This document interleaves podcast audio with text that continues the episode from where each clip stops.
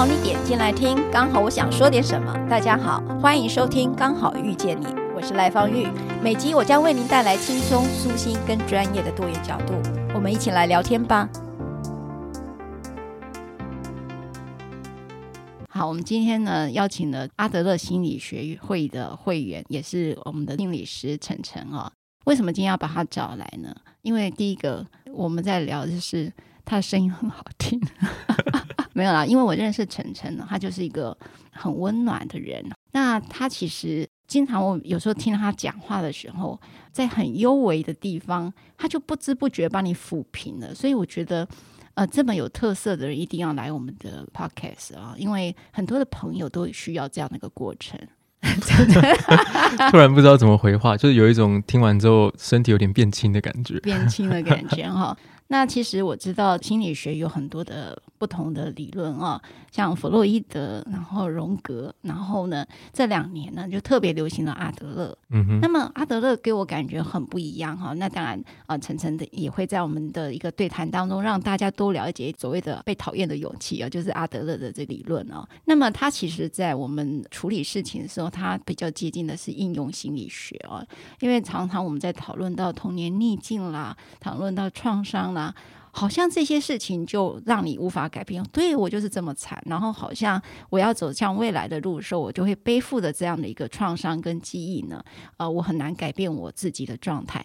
那我那时候我记得看阿德勒的书的时候，我觉得有个那是岸见一郎的书了哈。那他用对话的方式，那我看完之后有个感觉，确实好像他有一个就是。找到幸福的力量，那么那个东西是不是带着过去，而是呢，你决定了你要做什么，你用什么样的情绪跟怎么样的一个方法来面对未来的事情哈。好像阿德勒在讲这么一件事情，好，那我也不确定这样是对不对，所以我们今天就一定要找这个晨晨来跟我们对话。对话这一题呢，我一定最想讨论的哦，因为呃，我认识我周遭很多的朋友哈，年轻朋友。过度努力这件事情，嗯，那对呀，因为因为阿德勒一直讨论自卑情结嘛，对吧？那晨晨你怎么看过度努力这件事呢？其实我会想到过度努力，它在阿德勒学派的词汇叫做过度补偿啊，过度补偿。对，每一个努力的背后，呃，势必有一个目的地。嗯，对，嗯、应该说我们每一个人都有个目的地哈。那在阿德勒学派，他跟呃弗洛伊德的心理学不一样的地方是，他觉得每一个人成长的动力来自于自卑感。嗯哼，小的时候看到哥哥长得比我高大，所以我也会想要长高。嗯，小的时候感觉到孤单，所以我会想要有朋友可以陪伴。OK，对，自卑感在中文里面好像会让人家觉得是一个负面的词汇。嗯哼，但是在阿德勒的语言当中，它是一个。最大的礼物，OK，因为你感觉到自己不足，所以你会想要超越，嗯哼，所以自卑与超越，嗯哼，对，过度补偿是什么呢？其实就是当你的自卑感，小时候的那种自卑感，你缺乏的东西太长期的缺乏，嗯哼，然后你太多的能力不被看见，嗯，所以你决定选择一个过度的方式，嗯，太超过的去补偿这样子的一个自卑，嗯哼，哦，那这就有可能有几种状况会发生。首先，第一个是可能你追求了半天。发现追求的东西不是自己真正想要的，嗯哼，可能想要的是人跟人之间在一起的感觉，嗯，可是，在成长的过程当中，可能你学习到的事情是必须要透过把自己的成就堆叠起来，人家才会看到你，才会愿意靠近你，嗯，那最后的状况可能就是不断的在追求成就，可是一回头发现身旁的人又再度的远离。可惜的就是，我们好像没有学到另外一种跟别人靠近的方法。对啊，晨晨，我我想问了，其实，呃，你这样讲就唤醒我自己从小到大的情绪哈，那个记忆就来。嗯、自卑这件事情其实让人家很不好受哎，嗯，因为呢，你会觉得不够好，确实它会让我不断的努力念书。我还记得我小学的那时候那个联络簿哦。老师就写一个，呃，我那时候成成绩很差啦，我那个每天看漫画，没想到长大之后变成律师，对，就这太自卑了大概，就是小时候，因为我那个我们那个那个年代，老师都是乡音很重。那所以，我从来不听听不懂老师在说什么。所以我们回到家呢，就是看漫画，因为漫画就是很舒压，看好小子啊、千面女郎这一些哦，你看马上就讲出年纪来了。对，所以可那个时候我其实挺自卑的，为什么呢？呃，成绩不好是一件事。第二个是，呃，我看到同学们好像很容易的成绩很好，而且呢，很容易的有朋友，很容易的被老师关爱啊、选班长啊，那你就觉得自己挺自卑的，然后那个自卑让你很不好受，所以我就会开始封闭自己。我觉得这个世界太难玩了，太难搞了，嗯、所以我就很容易一个人。我一直这样的状态一直持续到高中吧。我会发现，第一个那个感受是不如人的感受，就会一直放在心中。所以，如果从阿德勒来讲，那是虽然是一个追求卓越的一个动力，但是我们确实很不好受啊。老是觉得自己不够好，那怎么办呢？这个不好受哈，我觉得很多人会想说，我如果不好受，我想要把这个不好受的感觉给解除掉。嗯哼。但我就一直记得我的同学跟我讲过一句话，我觉得点醒了我。嗯哼。他说：“会不会痛苦才是人生的基调？” OK，他说：“嗯，也许这个自卑的感受，其实就是会一直影响着我们，让我们感觉不安，感觉有一点不好受。嗯哼。可是随着呃，我们选择用对的方法去超越这个自卑的感受，我们慢慢的在我们的人生当中得到了对自我的人生的控制感。控制感。嗯。所以透过了这个自卑，这个不好受这件事情。”反而会让我们找到一个对人生的一个控制感，好像说，呃，我的人生是知道我自己想做什么的。嗯，其实让你接地气。对，所以我说那个自卑感可能是一个最大的恩赐。OK，因为如果我们不会感到自卑，不会感到不舒服的话，那就显得我们的人生好像没有追求。嗯哼，我就永远自恋就对了，对，我最棒，我好棒棒。哎，对对对，那个永远自恋的状况就有点像是说，如果说这个人想要的东西太常被人家打压。最后他觉得习得无助了，嗯、我就是拿不到，那他可能就会放弃自己。那我举一个例子好了，我我其实很喜欢举这个例子是郑杰，因为他很具指标性啊。嗯、就说他也都提到，像我们看到一些少年呢，因为我知道晨晨也在学校有跟呃一些少年有应该讲说陪伴了哈。对。那在这种陪伴过程当中，其实少年经常这样讲，不知道对不对？晨晨你都可以呃等一下给我们一点回应哈。就是说。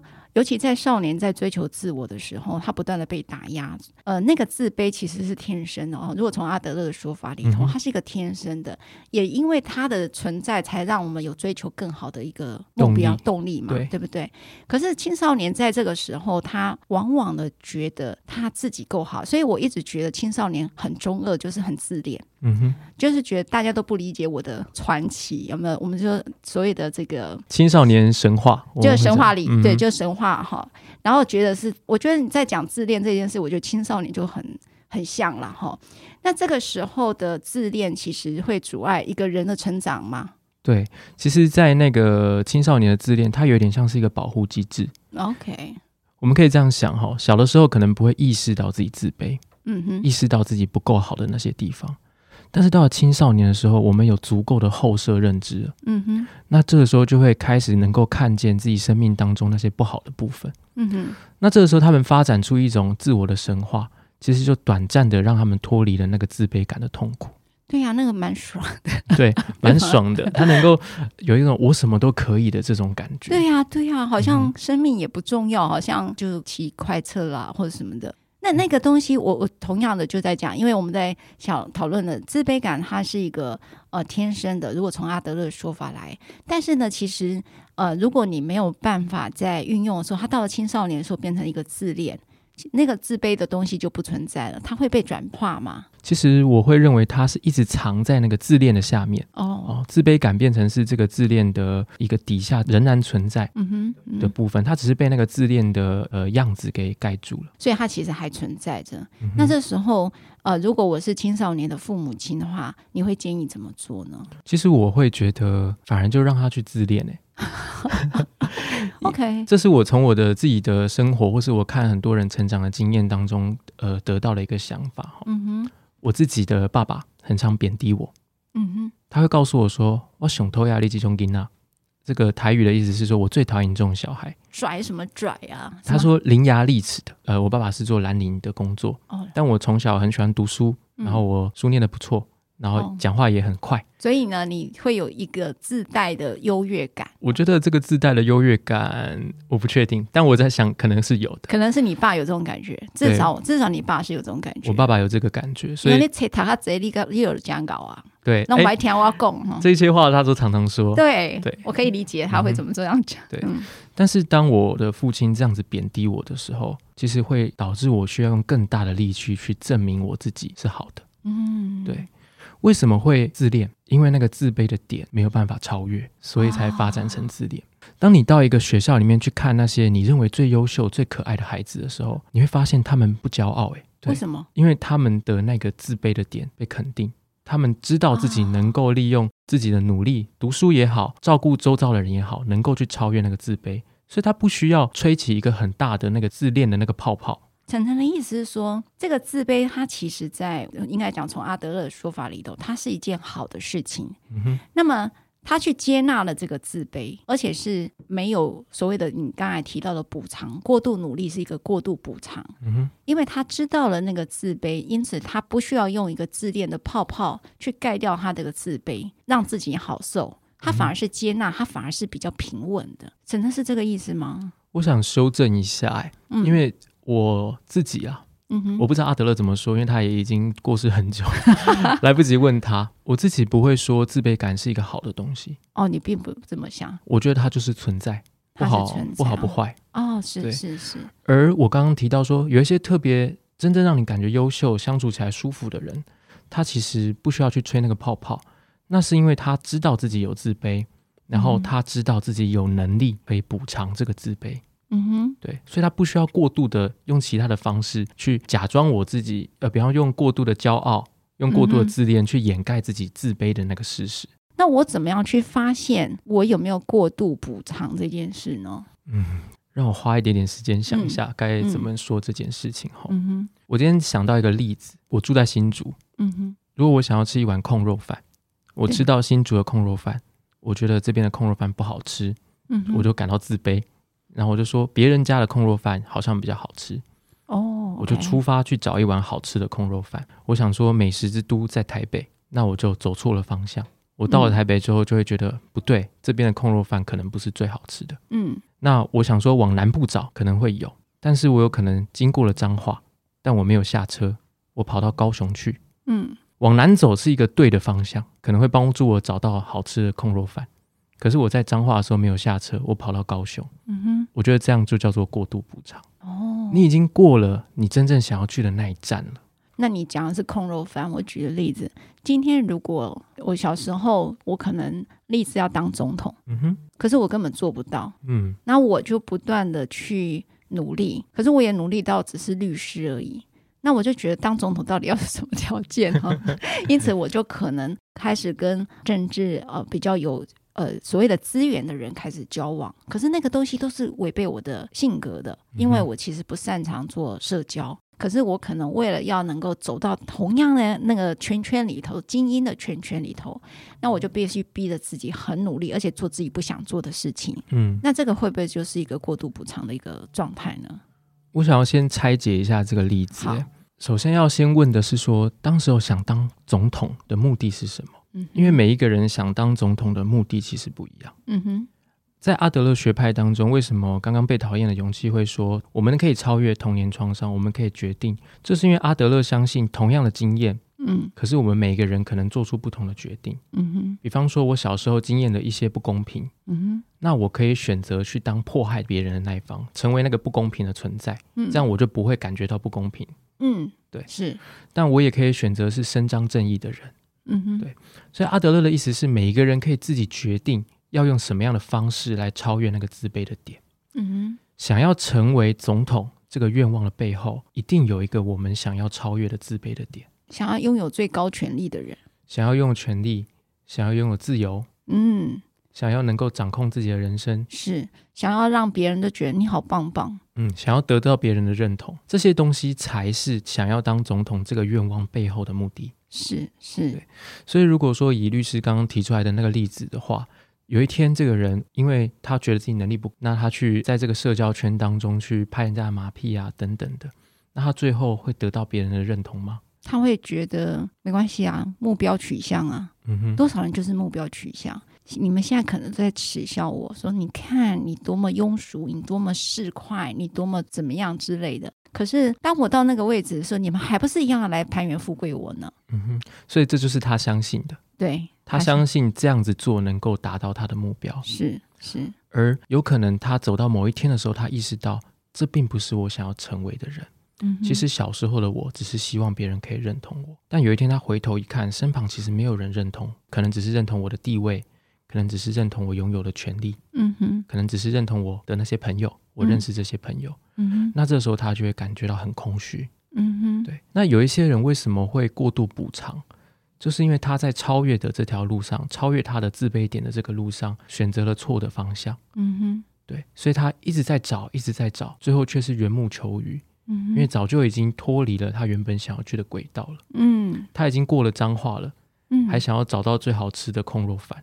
他怎么办法让自己的自卑情节是可以受控的呢？我我再举个小小的例子哈、哦，像有一些孩子哦，他们就譬如说考试好了，嗯、你知道考试这件事情其实相当需要对那个智育发展好，而、啊、有些人是往右大脑发展，不在左大脑发展。对。对，那可是你在整个主流社会里面，包括教教育体系里面，它就是一个左大脑发展的一个战场，它就是比的就是你的左大脑，他不太管你右大脑。所以你的艺术发展，其实没有多少人觉得他他有多重要，对，他可能很难生存的。那所以家长也带着这样的思考，就是说你呢，就是一直补充你的治愈，哈，治愈发展。那有些孩子他就是困难，哈，可是每次这样之后。这个孩子都带着挫败回来，好，那个自卑情节开始一直被堆叠了，嗯，因为他的东西没有被肯定，他在智育发展上他就是困难，所以他就一直被堆叠、被堆叠在上面的时候，他的自卑就越来越严重。最后呢，他选择一个，那我就放弃好了，我就是烂，我就是烂，你怎么样？对对，爸妈，我就是烂，你放弃我好了。我的天啊，律师，你讲到一个例子，就是比我举的更好哦，真的吗？比我举的更好。其实这个孩子他需要的是被肯定。对，他想要的，他想要超越的那个自卑的点，就是希望得到别人的认同。嗯哼。可是，当我们这个社会只有一条路，我们眼前我们只知道一条路，就是读书这条路可以得到别人认同。嗯哼。但偏偏我又不适合读书的时候，那最后这个自卑的情节就会一直无法满足。对。然后到了最后，他就会放弃自我，因为他意识到自己感觉好像永远也没有办法得到别人认同。承认，我可不可以让你再帮我讲多一点？这个自卑情节，我们因为我们都是用负面解读自卑情节这个事情，嗯、我们是希望它不见的，嗯哼，就会觉得说你呢要对自己有信心，嗯、对不对？你好棒棒，你好好，你很棒，你已经够了，你已经够好了，对，所以我们一直想要把那个消灭掉，自卑情节给消灭掉，嗯、你自己也想消灭掉。那你看到你逃避的人啊，你放自我放弃的人，其实我旁边的周遭亲友都讲。你不要感到自卑啊！你已经很棒啦。我们用了很多讲哦，你很棒。可是这都是我用讲的。可是孩子其实没有感受到，没有我就是这么烂啊！我每次成绩就这么烂啊！你不是也骂过我？你现在在那边矫情什么？对不对？所以这根基在他们传达了虚假的认同。对。可是这整个社会就跟我讲，你就是要考试考很好，你才有学历，然后你以后才有很好的工作，你才有办法生存。我父母有带着父母的焦虑啊。所以，我面对那个自卑感无法被满足这一件事情，因为自卑感的本身，呃，我们认为它是一个负面的用语，好，那但是阿德勒用了一个正面用语，因为它本来就是存在的，就像刚才陈晨说的，它就是存在。那那个东西的被满足的那一句话会是什么？什么叫做自卑感被满足？我觉得这个可能需要回到每一个人，嗯，当时候他对自己人生设定的目标是什么？嗯哼，比方说他在追求这个认同的路上。但他如果惊艳到自己被认同，惊艳到自己这个人被认同，而不只是这些我所做的事情被认同的时候，嗯、或许就有可能满足那个当时候他那个自卑的自我。自卑的自我，对，OK，就是我觉得我不够好，这个不够好，在被肯定的时候会变成什么？在被肯定的时候，这个不够好，可能就会是我不够好，可是我仍然是有价值的。也就是说。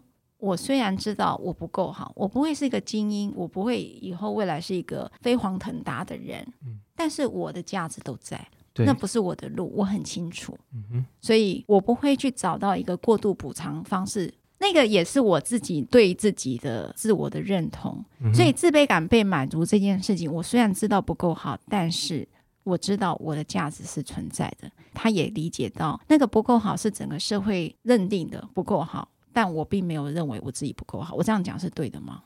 嗯，或者是说他仍然认为自己不够好，或许不是心中最完美的那个状态，嗯嗯，但是不完美，可是是有价值的。你讲的好像厌世感的用语，对我就这样，你又怎样？对不对？对对对，是不是有点像厌世感的那种？厌世感，他我我讲的厌世感是指说，好像这个世界我永远没办法达到那个期待，但是又如何？就是我们的不完美才是常态嘛。我们的不完美，谁有完美的剧本？你说看看谁有啊？我觉得没有任何人有完美剧本，可是我们永远在追求完美。嗯、所以换句话说，这个自卑感的情节，某种程度它是有个极限的。那个极限是来自于呃很务实的理解，这个自卑感就在你这里，而你也接纳它。你也不会因为自卑感否定掉自己的存在价值，是这样吗？对对对，Okay. 我觉得哦，律师你比我还要会讲。没有，我只是诠释你的用语而已。对，因为我其实认为阿德勒学派它有一些逻辑，嗯，跟我们平常习惯的社会的生存的秩序很不一样，真的很不一样啊！所以我当时看到阿德勒的时候，嗯、哇，很 surprise，因为你知道吗？阿德勒带给你一个力量，就是说，其实你现在只要立地成佛就好，放下屠刀就可以立地成佛。因为你知道哈，我觉得有时候我们在看那个呃弗洛伊德的时候，就是好像呃我有很多的被害者情节在那里是很难放下的。可是我觉得阿德勒告诉我是你可以放下的。那那个放下的那个过程是一个让我觉得舒服的意思，说你从来都不是别人在控制你的人生，是你自己来做决定你的人生剧本。所以我觉得阿德勒给我感觉就是哇，我终于看到一个很有力量的心理学，你知道吧？我当时啦，我当时我，但我不知道我理解有没有对啦。我觉得律师你的理解可能比老高好。啊，真的，老高，OK，对。因为阿德勒在决定论这件事情，他认为人的命运是怎么决定的？它不是因跟果的问题，不是发生了 A，你小时候有创伤，所以你长大之后你会遇到什么事情？呃，你可能会有什么样的人际上的状况？不是 A 跟 B 这两点之间的连接，而是当你发生了 A，小时候遇到一个创伤之后，人可以自己决定一个，或者说人会产生一个我想要去的目标，我想要透过达到 C 这个状态来脱离 A 这个创伤。嗯，对，这个目标是自己决定的，而且在长大的过程当中，我们可以随时重新决定一个目标。我我想要再请教晨晨，就是其实不够好这件事情，它就会来到过度努力这条路径，是我现在想象中的路径哈。我觉得我不够好，然后那个不够好，就是刚才讲的，我的自卑感并没有被满足，那我就必须要用过度补偿的方式，所以我就开始非常非常的努力，非常的用力，非常的用力的过日子，它停得下来吗？常常常常都是到有遇到一些状况、遇到一些打击的时候才会停下来，因为这就很像在迷路的时候，我脑袋当中出现一个画面。如果你有看过很多卡通，像我一样的话，当主角发现自己好像怎么一直走走不出这片森林的时候，会怎么样？会继续鬼打墙，会跑起来常常有一个画面是他跑起来，然后怎么走不出去？怎么走不出去？嗯，那些过度努力的人，其实在我看来，就是在那个跑起来的过程当中。嗯哼，他必须要看到一棵树，说这棵树我三十分钟前就看过了，那时候就醒过来了。哦，这不是我想要的。为什么我已经当到了总总经理了，我还是没有办法觉得很安全？我到底在追求的是什么？嗯哼，这时候才会意识到说啊，原来我已经超过了当时我最想要的那个状态。嗯哼，我已经做了，我已经偏离了我想要去的方向。那棵树我要怎么发现？我想有一个很厌世的想法。好，对。在我们阿德勒学派里面会说，症状有一个目的，症状让你发现你没有走在自己想要走的道路上面。所以，譬如说我过度努力，然后我变成失眠，嗯哼，哦，我开始有身心症了，开始有身心症，开始感到忧郁，开始不开心了，开始不开心，焦虑，嗯哼，这时候你要发现，你其实可能正在走一个过度补偿的路，对，你正在偏离你真正想要去的地方。其实症状最棒的地方就是它强迫你停下来。哦，我们看似是被症状强迫，我因为忧郁症的关系没有办法完成我的课业。很多的人是这样说的，对对对。但是如果是阿德勒学派的治疗师，有一些人会说，你透过忧郁症停下了脚步。忧郁症是达到某种目的的手段，你的心在告诉你，这不是你想要走的路。OK，所以你有这个症状。OK，所以忧郁症或者是你现在的悲伤难过，都是在提醒你，你正在偏离你原来的路。嗯哼，这时候你可以当做那棵树，嗯，停下来，你正在迷路，对，我自己是念师大的，然后我们的各个系的同学，很多人很优秀，考上了老师。嗯，但是在几年之后，他决定要离开，因为他们在职场当中的，在他们的工作经验当中不快乐，让他们意识到，原来这不是我想要过的人生。嗯哼，对。那很多的外人就会很探望啊，就会说：“哎，你怎么辛辛苦苦的考上老师了，为什么要离开？”嗯，可是这个时候就看我们有没有勇气去跨出那一步，承认自己迷了路。嗯哼，然后重新找到。一个方向，我自己的信念是在哪里跌倒了，你在站起来之前，先看看周遭发生了什么事情。嗯哼，我刚刚其实想要说的一件事情是关于越挫越勇这个信念。嗯哼，这是应该是我最讨厌的信念之一。为什么？因为我觉得很多的人在他接受到挫折的时候，身旁人一直告诉他要越挫越勇。嗯哼，所以他就站起身来继续往前跑去。可是，在我看来，他应该做的事情是去发现，是去问自己说，眼前的这条路到底还是不是我想要的？嗯哼。如果他真的其实不是我想要的，或者是他不是一个我适合走的路的话，嗯哼。那我觉得转换一条道路，说不定会海阔天空，更适合自己。我可不可以这么假设？今天过度努力。其实你不用太认为，哦，我是不是有病，所以我过度努力，嗯哼嗯，好像似乎不用太把它变成一个 trauma 来看这件事吗？对，其实我常常认为，过度努力的人，有一天他意识到自己正在过度努力的时候，如果能够从地图上来看的话，他会发现，说不定他也离自己的目标靠近了一点点，是，或是他又到了一个自己没有想过的地方去。虽然他可能偏离他原来的想象，嗯哼，但是也许他看到另外一个风景。对。除非有一个问题，就是你的这个过度努力导致你的身体其实已经扛不住了。嗯、这时候你就应该听听你的身体的声音，把它停下来，嗯、看看你是不是偏离的太远，是吗？对对对，身体的声音或是心理的声音都有可能。我不知道大家有没有听到晨晨讲了一个很关键的哦。其实过度努力这件事情，可能我没有什么好跟不好了哈。那么，可是呢，它可能会偏离你原来的方向。有一天达到了某一个目标之后，还感觉到很空虚，甚至感觉到更不快乐。嗯，那就是因为原来我要的不是这个。哦，太棒了！我觉得自卑情节这件事情是一个呃与生俱来的，你可以跟他相处。突然想要修正一下下，好好，请就是我们会说自卑感。是非常自然的，而且自卑感是健康的，Okay. 是健康的。对，是。可是当太长期的经验到这种自卑感，而且太长期的觉得自己是没有机会可以超越这个自卑感的时候，自卑感就变成一个情节。嗯，它好像就是哎太多了，然后结成了。像一个气节一样，对，像一个气节一样。哎呦，我懂你的意思了。你是说，其实自卑感是天生的，是自然的，嗯、但自卑感跟自卑情结是不一样的。对对，自卑情节其实它是就在那里，它没有办法流动，所以它会卡住你的人生。哦天哪，那就是你真的是 现在现在马上去念心理学的博士。你所以是真的是这个意思？对，就是。我觉得你说的很符合我的想象，因为我刚刚尝试去找一个词汇，嗯，不要用那些专业的字眼去描述这件事情。有有有，你好 nice，你一直想要让听众朋友更亲近这件事情。对对对，因为我们会说那是一个机模化的什么什么，对对对。Okay. 但是真的就像赖律师说的，嗯嗯，因为当你变成情节的时候，它会卡住你很多的地方。但是自卑感本来是让一个人能够往更好的方向去，它本来就是一自然的事情，它本来就是借由了这件事情推动我们在人生一直往前迈一步，不管那一步是哪一步，但是它就是一个推动你的一个动力吧，哈，这么讲。那但是自卑情节就是。